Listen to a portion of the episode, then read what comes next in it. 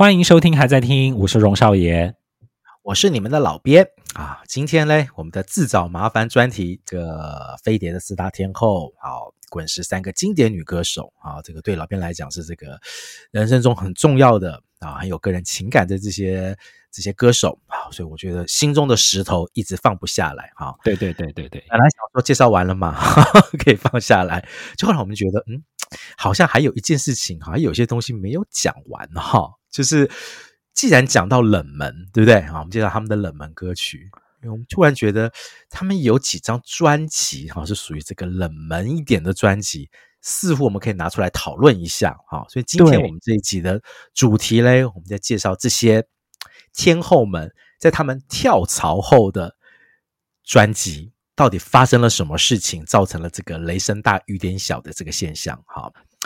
我们选了四位天后他们的跳槽专辑来为大家介绍一下。第一张专辑我们要介绍的是黄莺莺。黄莺莺呢，她在呃离开飞碟之后呢，她就跳到了她当时最大的敌营，也就是滚石唱片。她在滚石唱唱片呢发了第一张专辑，叫做《重新爱你》。当时这张专辑应该是备受期待哦，哦，非常诶，因为其实。Tracy 跳槽的新闻，那个时候已经已经一段时间了哈，他是一直有在这个声量上面一直很大哦。因为大家如果还记得的话，在这个重新爱你之前，他还出了藏心，对对对对，这个原声带。因为藏心这首歌的艺术成就实在太高了，非常成功，而且他的艺术性非常高啊，所以他会很期待说：“哎呦天哪，不知道接下来英英姐在滚石要走到什么样的高度，你知道吗？嗯，好期待他能够。”不知道，就是，但你只是期待说滚石能够创造出个什么新的黄莺莺。果然哦，好、哦，真的有创造出一个新的黄莺莺，有有，但是有点有一点跌破大家眼镜的不一样啦。对，因为大家对于黄莺莺的感觉就是一个高冷的女子嘛，哈、哦，就是一个不食人间烟火的一个贵妇。但是呢，对对对，没想到滚石他打造黄莺莺在滚石的第一张专辑《重新爱你》，他是把它变成一个快乐、亲近人的幼稚园老师的感觉。对，我觉得，尤其是第一首歌哈，是否真爱我？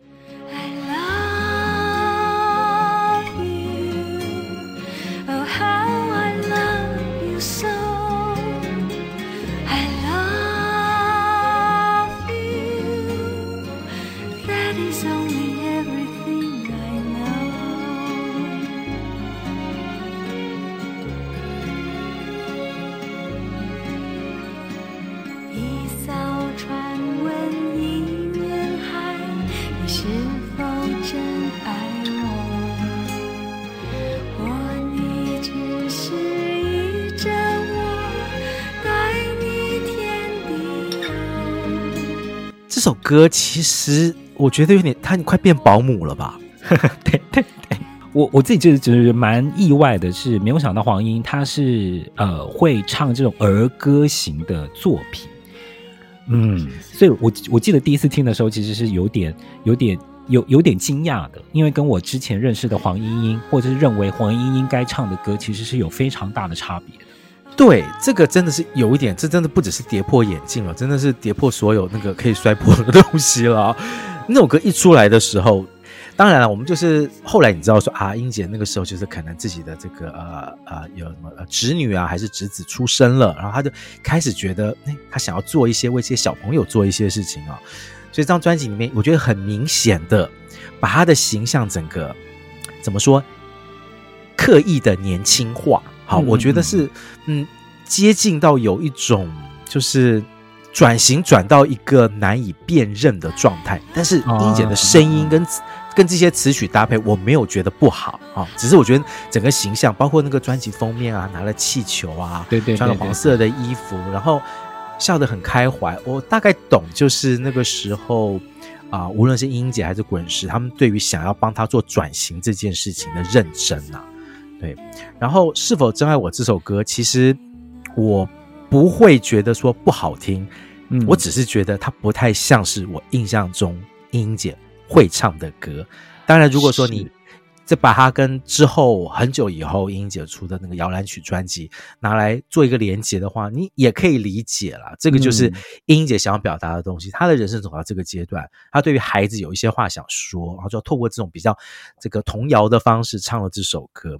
只是我觉得也是有一点可惜，是说这首歌，嗯，好像拿来做主打有一点弱，不讨好，不讨好，我觉得不讨好。对，如果他主打的是，就是我们再介绍一首吧，我们介绍这个他自己来作词啊，跟小虫一起来作词，然后 Dick Lee 写的两个人的事。It takes two，这是两个人的事啊，拥抱的时候有你我的人。It takes two。这是两个人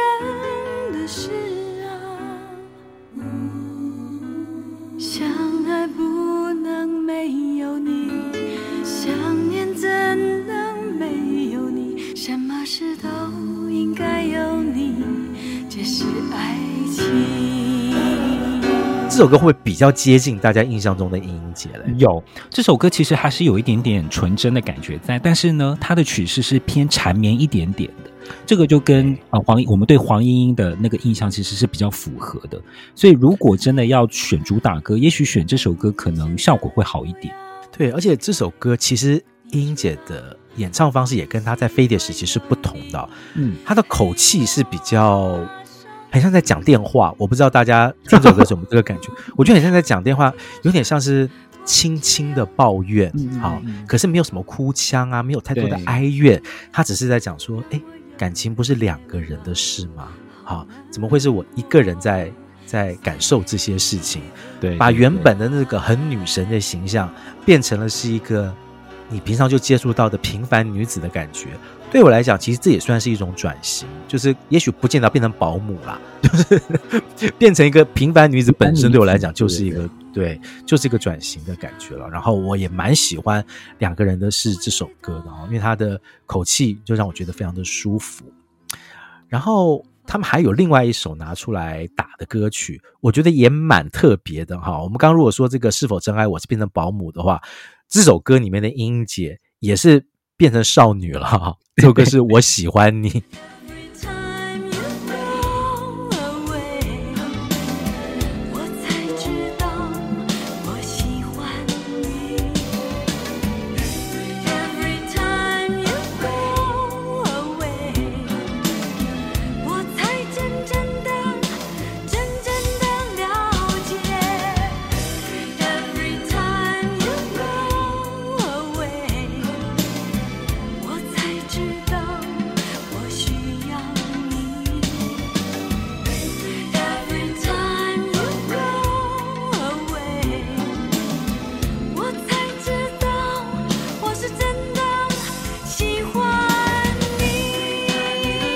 首歌还加入了那个知名的西西洋歌《Every Time You Go Away》，它有点像是 sample 它的副歌，对，然后加入一点节奏，它就是一个轻快的小品，又跟如果真爱我好像有有着同一挂的，就是走人味路线，走清新路线，然后但是这边它变成是一个少女，对，这边变得对对对对对，这边就。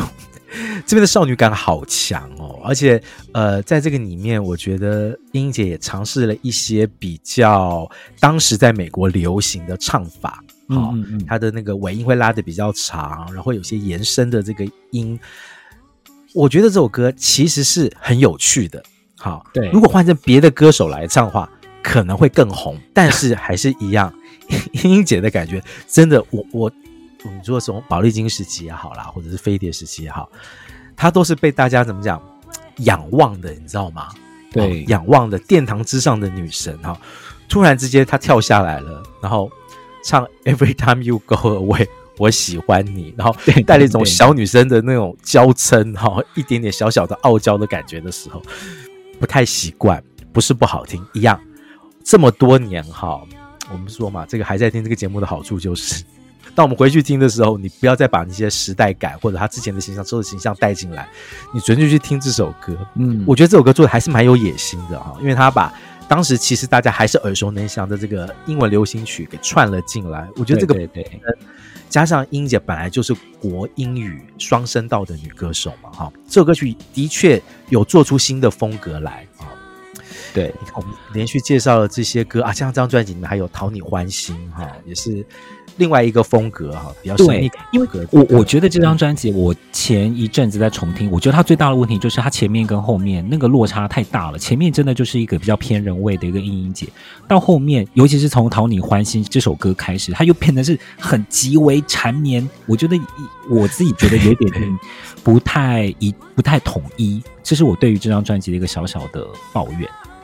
嗯，小小的抱怨。嗯，这个呃，哎。本人也曾经这个亲自遇过英英姐哈，你到底遇过多少人？你要不要一次讲完？芷蕾姐遇过，蔡琴不是你亲自遇过，但是有拿到签名。英英姐遇过哈，英英姐遇过，而且也跟签名有关，而且也跟讨你欢心有关。你家里到底收藏多少名人的签名？那个英姐之后应该已经在 EMI 了啦，EMI，然后呃还是已经离开 EMI，我有点忘掉了哈。他有一次就是在某一个这个场地办了一个这个音乐跟影像结合的座谈会哈，就请英姐来弹《讨你欢心》这首歌的 MV 啊。然后那一天嘞，我还记得那个英姐一进来哇，穿了一个白色的 T 恤，然后穿了牛仔裤，然后背了一个厚背包，诶各位，黄莺莺诶，她穿 T 恤牛仔裤，然后背个后背包，穿运动鞋，好，这样子走进现场的时候，所有人都愣住了，你知道吗？因为就是，就是有点像《重新爱》这张专辑的感觉，怎么会对对对 变成校园女生了这样子？哈，然后就谈一下这首歌啦，然后谈一下她这张专辑的一些想法这样子。然后呢，后来就是要放这个 MV 的时候呢，他就这个坐坐到台下来，哈。你知道他就坐在我前面呢，因为我们是一排一排的座位嘛，他就坐在我，他就坐在我正前面，我可以看到他的脖子哎，各位，他就是坐在我前面这样子。然后我那时候手上就带了那个《我们啊我们》这张专辑，然后我现在就忍不住了，我就叫了一声说 Tracy，然后 王毅就立刻转过头来，我就说能够麻烦你帮我签名吗？对，他说好，他就把那个 CD 拿过去签名，然后英英姐签了三分钟。为什么可以签这么久啊？我在想说，英姐不就签一个名吗？是不是我的笔没有水了，还是什么？就很紧张这样子。后来英姐回过头来跟我讲说：“嗯，我签这样应该够了吧？”然后我看了一下，我就吓到了。英姐签了一整篇，就是她用英文写了很多，就是感谢的话。就是感谢我们喜欢他的歌，然后就是保重祝福，就是给他的歌名这样子。然后我那时候就觉得真的是受宠若惊，我真的以为他就是签一个 Tracy 就还给我了啊，他写了好多话这样子。好，那当然就是对我来讲，这张专辑就是被签名的这张专辑要永远保存下来嘛。好，对对对。当然那时候觉得有点可惜啊，就是我为什么没有去带重新爱你去给他签呢？我也有买啊。好，会不会是我我心里面有点？刻意有点要忘掉这张专辑，刻意不想带这张专辑，非常真的太不礼貌的一件事情了哈。所以我今天就有这个义务要把《重新爱你》这张专辑再拿出来跟大家讲。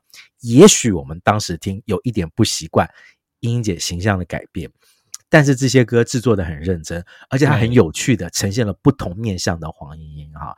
这个如果大家现在呃 年轻点的歌迷啊，听了一些黄莺的歌，你想听一些不同的东西的话，非常建议你啊去听一下她在滚石出的第一张个人专辑。好，哎，黄英把自己搞得好，不是讲搞的哈，把自己放的太年轻。英姐把自己放的太年轻哦，可能是一个问题。但是如果专辑做的太沉重，可能也是会有问题哦。哦，对，这个问题就发生在下一个经典天后的跳槽专辑上哈。她的好姐妹苏芮。苏芮在离开了飞碟唱片之后呢，她加入了福茂唱片。她发的第一张专辑叫做《东方快车谋杀案》。请问一下，你你专辑取 这种名字是 OK 的吗？我觉得是，就是我刚刚讲，实在太沉重了。对，而且，呃，不只是沉重，一开始你会搞不清楚到底要表达什么，会不会？嗯、就是因为这个《东方快车谋杀案》是有名的这个悬疑小说，也是电影嘛，好莱坞的电影，所以大家不会第一。时刻哈，能够联想到说你到底要表达的东西，其实苏芮跟这种他加盟的这个福茂唱片，是想要把苏芮的感觉再拉回到一样的月光那个时期，带了一些革命抗议感、感觉的摇滚女歌手的感觉啊。他要用东方快车谋杀案来讲那个时候发经济发展的太快速的台湾。好，那个时候台湾怎么样的状况呢？股市狂飙，房价高涨，人与人之间不信任，然后爱情啊变成了素食文化。但是老实说，这些事情到现在还是继续在发生嘛？没错啊，房价还是一样高，一模一样的事情。对，所以。我觉得现在你回头去想苏芮姐姐的这张这个《东方快车谋杀案》哦，她那个时候我觉得是有点想说，我要把哦，当时候她所感受到的那个时代的气氛啊给唱出来啊，所以选择了这样的专辑名称。但的确，光是这个专辑名称本身就会让大家有一点吃吃不消啦啊。对，我觉得太沉重了。即使他那个时候的主打歌，老编觉得还蛮好听的啊。你爱的是我还是你自己？不是我不愿珍惜，只。是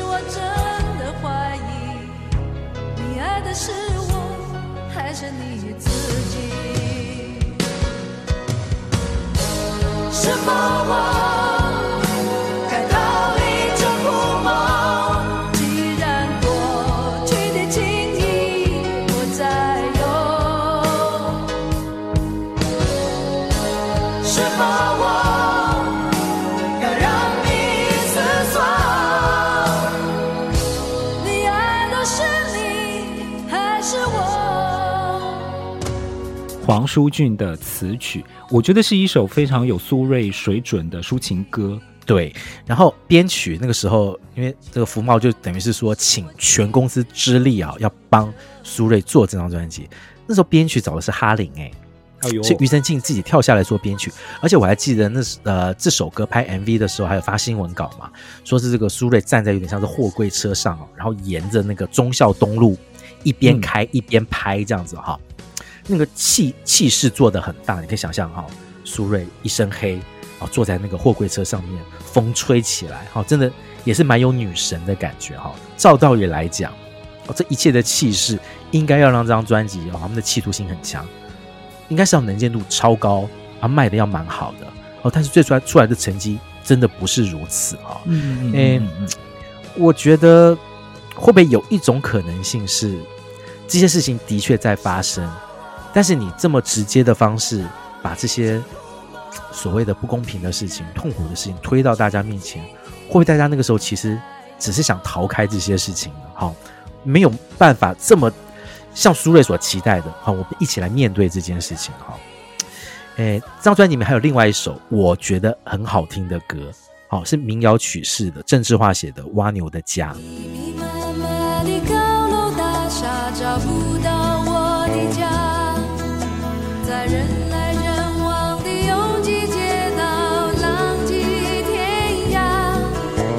Sẽ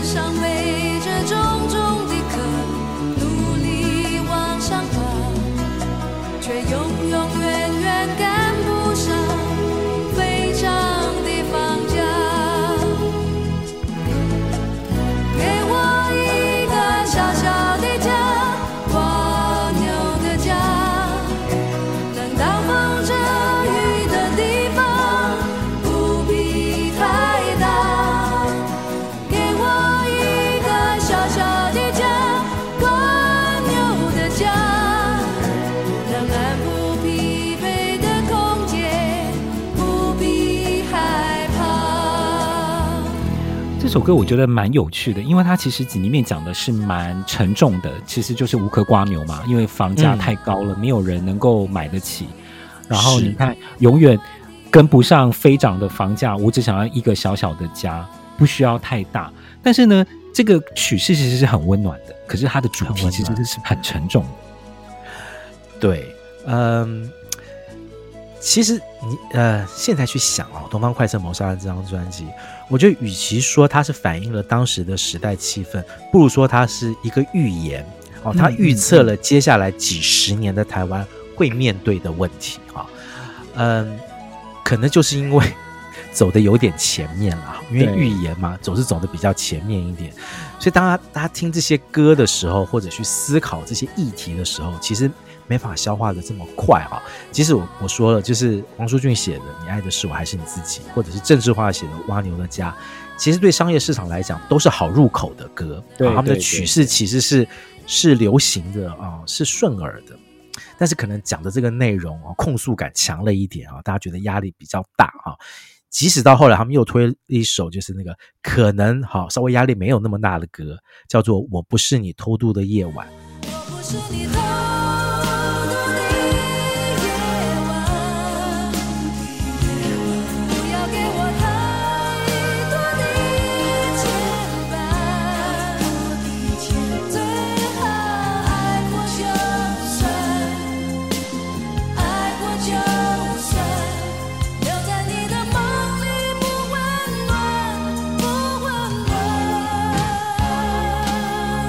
但是同样的，也是在讲所谓的这个婚外情啊，或者是这个外遇啊、劈腿这样子的这个这样子的一个情境啊，也是对于当时候的这个时代气氛有一些反省哈。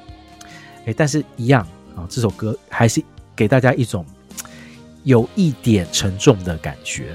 对，因为你用“偷渡”这两个字，是不是很很比较带有时代性？就是那个时候，因为当时很多大陆偷渡客。对对对对对，对，没错，整张专辑都很努力的要跟当时候的时事做一个连接啦，这个东西是绝对可以被肯定的哈。然后，只是呃，我觉得时代气氛跟当时候的流行歌曲走的方向，有的时候不见得可以同步啦。对，对，不见得可以同步，所以，所以这张专辑的确就是很明显的，比起他在飞碟时期的专辑，是整个掉下来了。一大截，好，这这蛮可惜的。然后，其实后来他在福茂又出了一张，呃，停在我心里的温温柔，对，然后呃，完全就是改成一个极度温柔粉红色的苏芮这样子，对对对，对，黑色苏芮变成粉红色苏芮，真的那个中间落差真的很大，好，但是依然你有办法把他的气势给拉起来，所以后来又回到了飞碟唱片，不过也很可惜，就是经过了这一番折腾。其实气势真的有一点掉下来了，不太有办法可以回到他这个全盛时期的那个风光，所以这张专辑常常会觉得说，到底东方快车是谋杀了谁？会不会是谋杀了苏芮？苏芮自己？对，但是也是一样啦，就是老编的立场就觉得说，我们今天再回头来听一下这张专辑，我们把那个时代气氛先丢掉，回到音乐的本身来听啊。苏芮在这些歌里面的表现还是非常的好啊，就是对，而且。我觉得也很感谢那个时候苏芮的企图心，好，就是他可能觉得在飞碟没有办法做出这样的专辑，嗯，所以他就选择了跳槽啊，到福茂想办法做一个他想抓回他初心，好，他可能对于这个社会有一些想法的一个初心，他做了这张专辑，也许销售成绩没有那么好啊，但是我们现在回头去听，我觉得给给他一些肯定吧，啊，给他一些肯定，然后苏芮啊。黄莺莺，好，这对这个飞碟好姐妹，好，这个跳槽成绩不太行，好，一个走得太轻，一个走得太重，对对，对。啊，另外一位飞碟的听后呢，跳槽之后也不太行，因为她走得太前面了，哈。对，嗯，我们要介绍的是蔡琴，蔡琴在离开了飞碟之后呢，她转投了玻璃佳音哦，玻璃佳音大家知道就是一个日本的一个唱片公司，嗯，她推出了她的一张我觉得超棒的专辑，你不要那样看着我的眼睛。嗯这张专辑哈，我觉得我完全认同你讲，就是超棒哎！我觉得如果蔡蔡姐有一张专辑要让我选出来，觉得是她最棒的专辑，我一定会选这张。她很明确的，就是老娘就是要走新感觉的音乐，所以呢，她跳脱她之前那个老歌啊，或者是一些比较温柔抒情曲的一个框架，她走 fusion 哦，而且还是跟日本的爵士乐团叫 Triforce。啊，我简单介绍一下 Triforce 啊，Triforce 是吉日本的吉他大师叫松原正树他组的一个团，然后呢，他其实有点像是一个 super band，因为其实他里面的团员啊，在他各自领域的演奏的作品当中，都已经是非常有成就的一些知乐手，嗯，的乐手，组成了这个 Triforce，所以呢，他们有被说是是 fusion funk 的金字塔。这个乐团，嗯嗯嗯嗯嗯，其实这个在这个他们来这个呃编蔡琴的，你不要那样看着我的眼睛之前呢、哦，娃娃有一首歌《大雨》哈，嗯，那个编曲就是找他们来编的哈，呃，但是我觉得真正可以看出他们实力哈，跟他们可以营造的那种那种什么城市情歌啊，fusion jazz 那种感觉，就是在蔡琴的这张专辑里面啊，可以完完全全听到。哦，他们那个演奏的功力跟编曲的功力。没错，主打歌，你不要那样看着我的眼睛。你不要那样看着我的眼睛，我就怕你会看穿我的心，我的心在澎湃，想要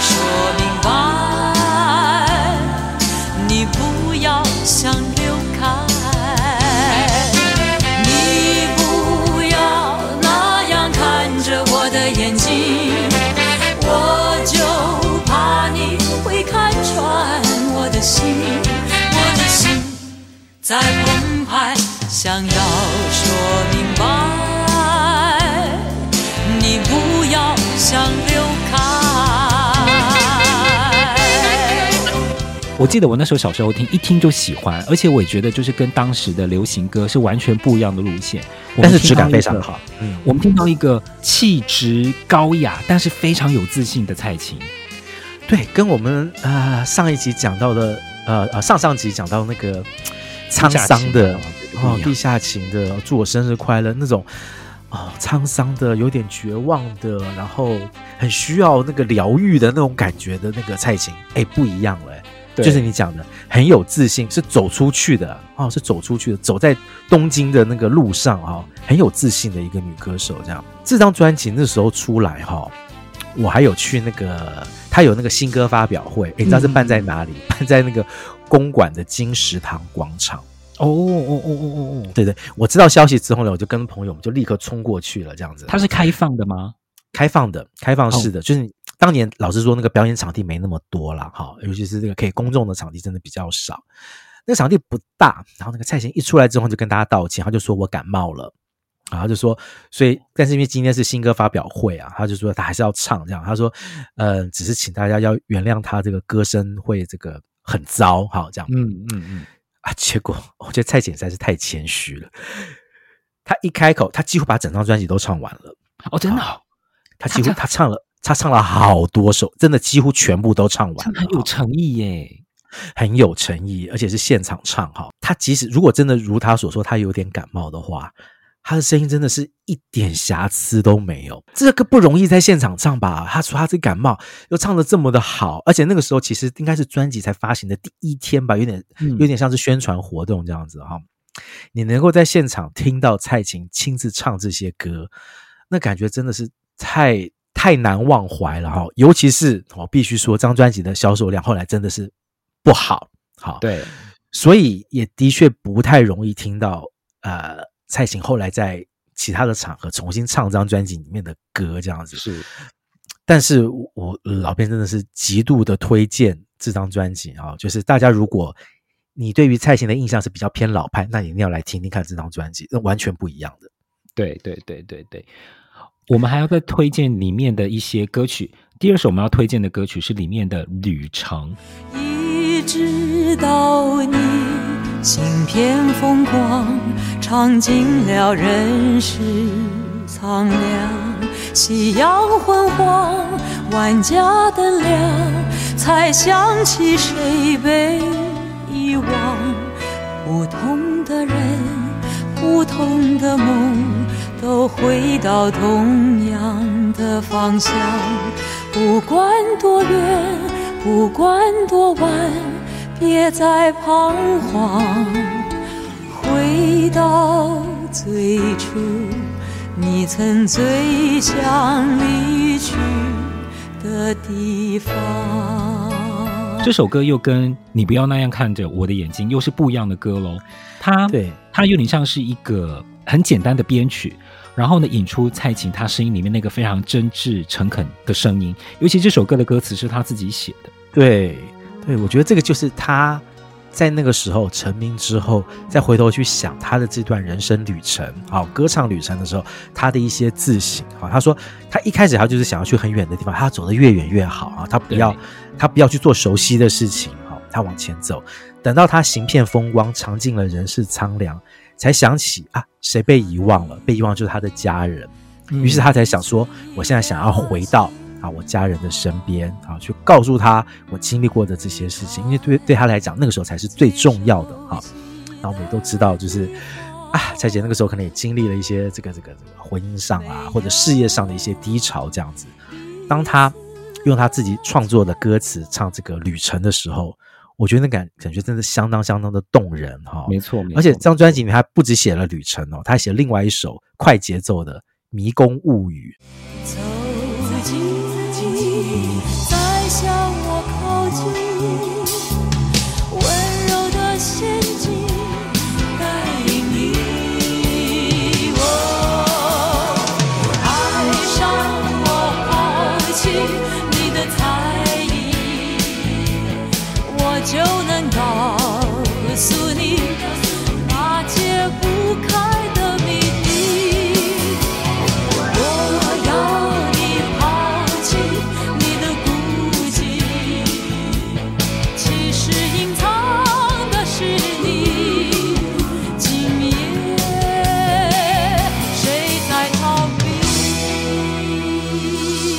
这首歌也真是完全不一样的蔡琴，而且这它的编曲非常精彩。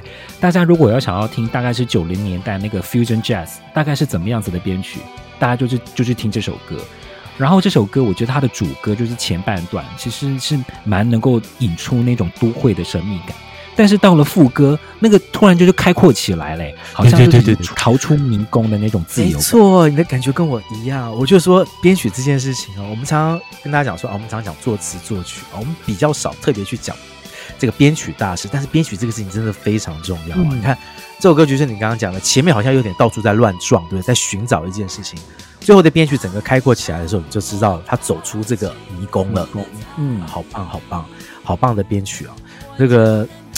当然啦，我觉得因为那个时候就是波丽佳音是一个刚在台湾这个生根哈，正要开起步的一家公司，这样，其实他在日本已经是非常有知名度、非常成功的唱片公司了。对，他在宣传这张专辑的时候，我觉得还是有点找不太到方向了哈，所以有点可惜，就是明明是制作的这么好，蔡琴表现的这么好，而且是他离开飞碟之后的第一张专辑。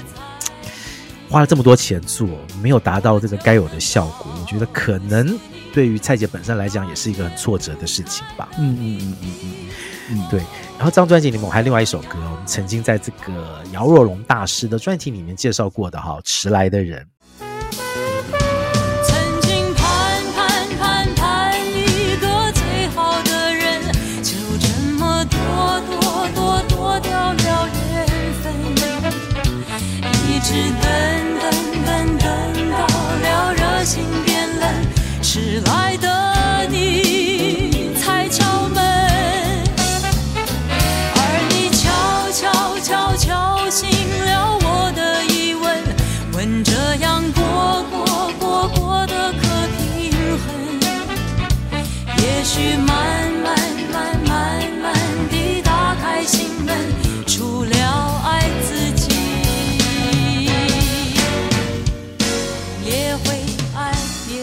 候。少爷有提过，这是一首会让你想到就是属于台湾的 City Pop 感觉的歌嘛？哈，当时候我们在讲这首歌的时候嘞，我们是跟另外一位天后也是跳槽之后的作品哈拿来做比较。我们说《迟来的人》里面把蔡琴比喻是茶茶一样的清香。啊！但是在另外一首歌里面来把这位女歌手比喻的像是香槟，像是酒一样哈，香醇、浪漫、迷人哈。听到这些形容词，也可以猜得出来了哈。这个歌手我散不回家 哦，你又来了，少爷模仿秀哈。我们介绍的第四张哈，天后的跳槽专辑是潘越云的新的诱惑。好，这个当时候我们讲的那首歌是《胖浪漫是一种谎》嘛？哈，对。嗯哎，这张专辑哈，当时候也是完全吓到大家，因为第一点，他宣布他跳槽的时间跟发专辑的时间非常的短，有一点像是我们、哦、我们知道他要跳槽了，就觉得哦，潘玮跳槽了，嗯，好，那可能几个月之后我们会听到他的新作品，就不是。宣布他跳槽之后，我记得好像一两个礼拜吧，专辑就出发了。迅雷不及掩耳啊，感觉已经就已经准备好了，蓄势待发这个样子哈。我们刚说这个蔡琴的专辑走的这个太太快了，太前面了哈，不行啊！你看这观众有多么的难缠哈，就是可能那个时候觉得这个音乐风格太新了哈，宣传 get 不到，好，所以没有卖。好，那像阿潘这样子，他想要拉回一点复古感，好、哦、走的比较慢一点，结果听众也觉得不太行，哈、哦。但是明明这张专辑制作的就非常的有质感，哈、哦。新的诱惑这张专辑，嗯，因为呃，潘越云他跳槽飞碟的第一张专辑，然后这应该也是他第一次是用自己的制作公司叫月石嘛，月石。超越滚石，超越滚石这样子的概念来做这张专辑。第一首歌叫做《吻上你的心》。是不是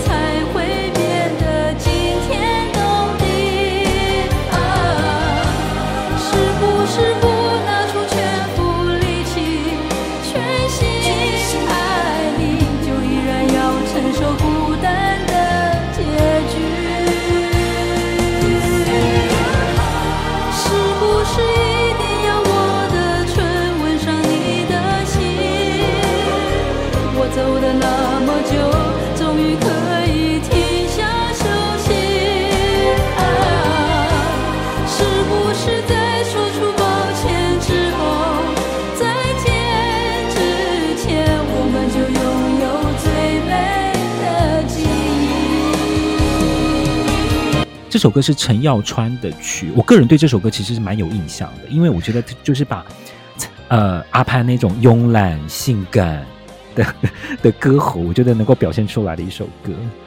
对，我觉得这首歌就是完全挥洒出就是属于阿潘最擅长的东西啊，其实这是很有自信的耶。对，就是因为这一次就是制作人是李琦，他本身是这个台湾这个呃流行流行音乐的这个弦乐大师哈。所以整张专辑里面的这个弦乐的这个编曲非常非常的悠扬，非常的好听，很惊人哈、哦。呃，加上这个阿潘因为自己嘛，自己这个出来开制作公司，感觉有点像是自己的主人啊，唱自己相信的歌，然后表现出自己最有自信的这个唱腔哈。我觉得吻上你的心就是这样，很标准的哈。潘越云的唱腔，加上陈耀川写的这个曲，非常非常的流畅好听啊、哦。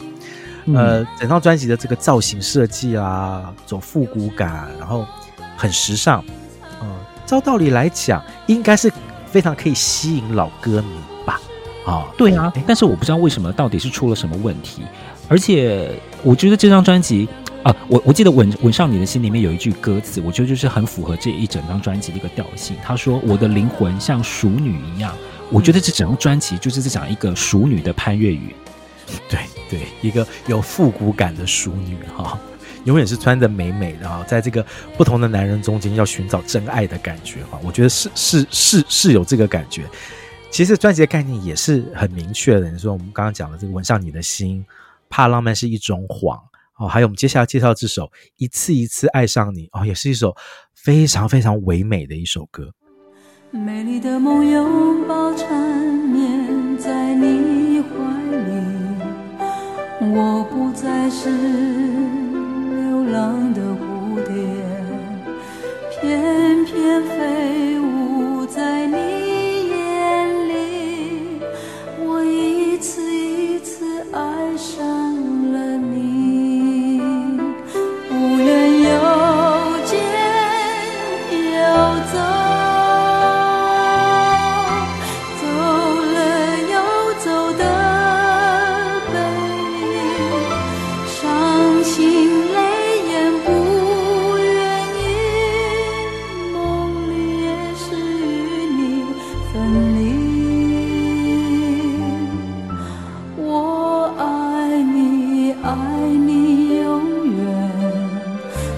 生命的花朵没有孤独，美丽的梦缤纷，我和你的拥抱，我永远的爱人。嗯，这首歌它是一个慢板的抒情曲，我觉得就完全把潘越云他的个人的音质完全放大的一首歌。而且啊，我注意到这首歌，我。你记不记得这首歌？它的换气的声音非常大，超大。我不知道，我不知道到底是发生什么事情。因为潘越云不会有这个问题，所以我觉得他是不是有点刻意去放，对，去放大他剧跟剧中间那个换气的声音。因为潘越云其实唱歌是不换气声不会这么大的。对，我觉得是有点刻意让大家听到那种，嗯嗯嗯，就是一次又一次爱上你，要有那个感觉哈，对对，他要把那个努力的感觉好唱出来。你 够了，这是我在我在看什么索马频道？哦，我觉得这整张专辑真的是古典、悠扬、有质感又好听哦，而且里面唱听到最后还有来了一首有节奏的歌，哎。嗯，蓝蓝的夜，蓝蓝的梦。你说我的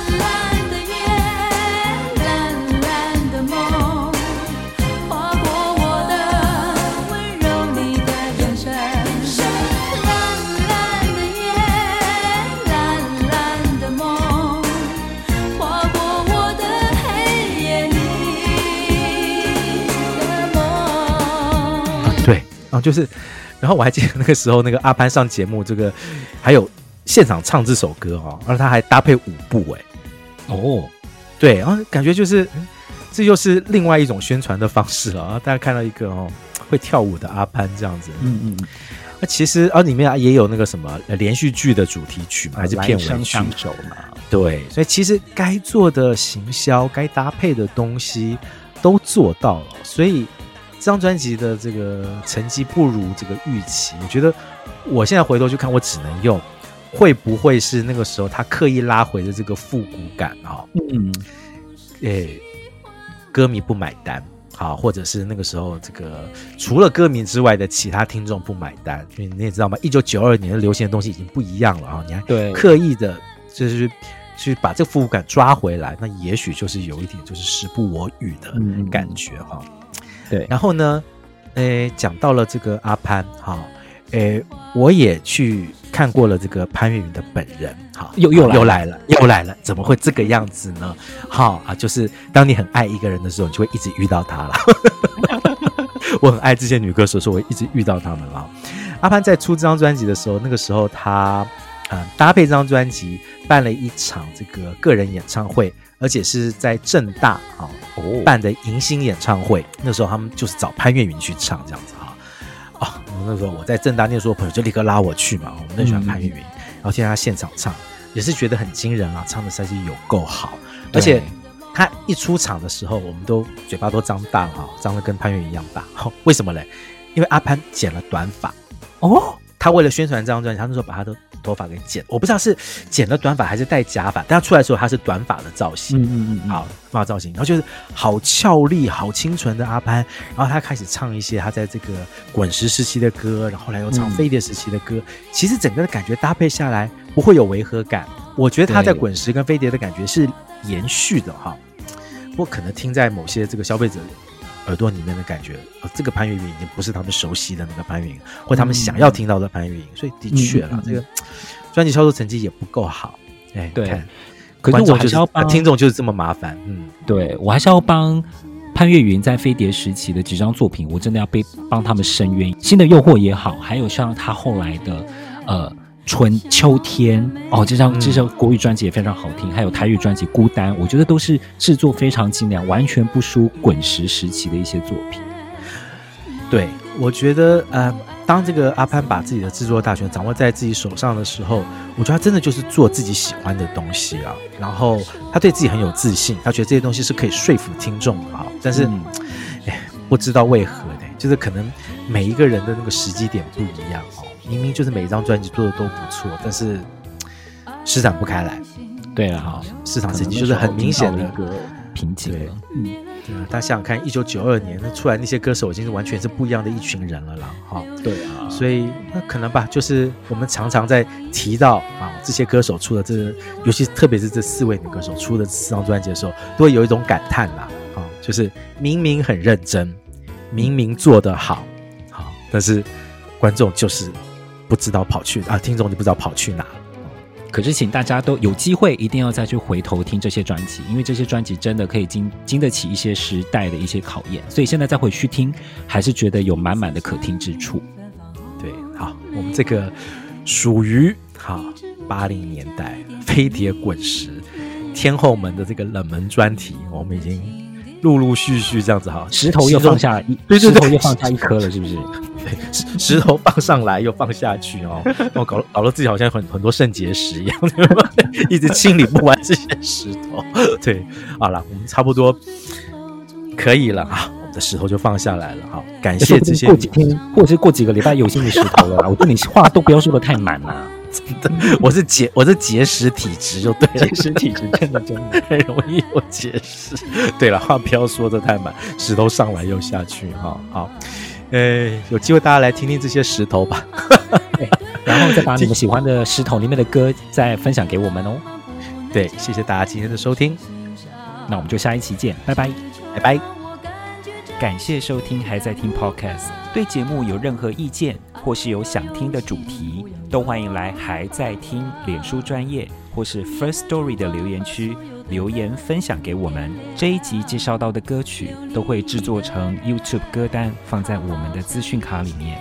当然，我们更推荐去各大串流平台付费收听，享有更好的聆听品质哦。